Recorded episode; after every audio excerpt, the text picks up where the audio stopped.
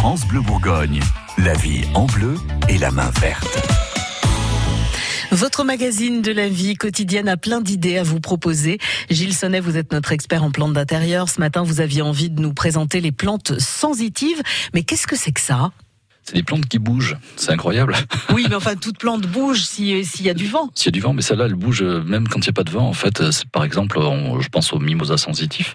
Euh, si vous les fleurez, les toutes petites feuilles, alors c'est pas le mimosa qu'on a au mois de février qui vient de la Côte d'Azur avec des boules jaunes. Hein, on est bien d'accord. C'est une autre plante qui s'appelle également un mimosa, mimosa acacia, etc. Tout ça, c'est une grande, grande famille. Et il y a des spécificités. On parle donc aujourd'hui de ce petit mimosa sensitif. quand on les fleure, les feuilles se recroquevillent, elles se referment sur elles-mêmes. Mais ça va très vite, c'est-à-dire qu'on voit ça à l'œil nu. On voit ça à l'œil nu, c'est très rapide. C'est un peu comme les plantes carnivores euh, qui peuvent également euh, mâcher, pour ainsi dire, ou enfermer dans leur dans leur capsule ou dans leur mâchoire euh, des petits insectes. Mais également, si vous passez le doigt dans, au milieu d'une plante carnivore, vous allez la voir bouger réellement. Mais vous pouvez carrément vous faire bouffer le doigt ou non, quand même, faut pas exagérer. Non, non, non ça n'a pas de dents, ça, ne mâche pas non plus. ça se referme simplement, ça capture l'insecte en général. Donc là, ça va pas capturer votre doigt parce que c'est trop fragile et trop petit pour ça. Euh, mais ça va capturer un insecte, un moucheron, voilà, qui va être ensuite digéré par quelques sucs acides qui vont être euh, produites par la, par la plante.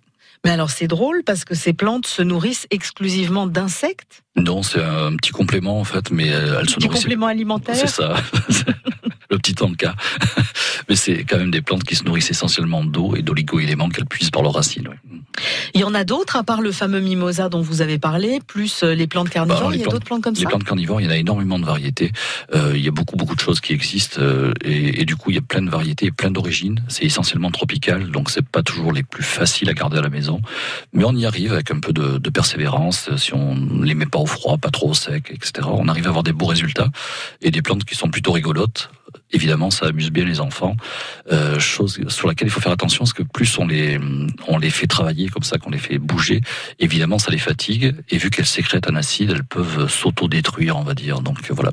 Ah oui, donc c'est rigolo. On fait ça le premier jour, puis après on leur fout la paix. On les laisse tranquilles pendant quelques jours, et puis on recommence deux trois jours après. Ouais. Hmm.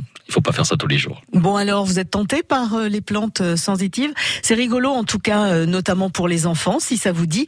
Et puis les conseils de Gilles Sonnet sont tous à retrouver sur sur francebleu.fr. France Bleu Bourgogne. France Bleu.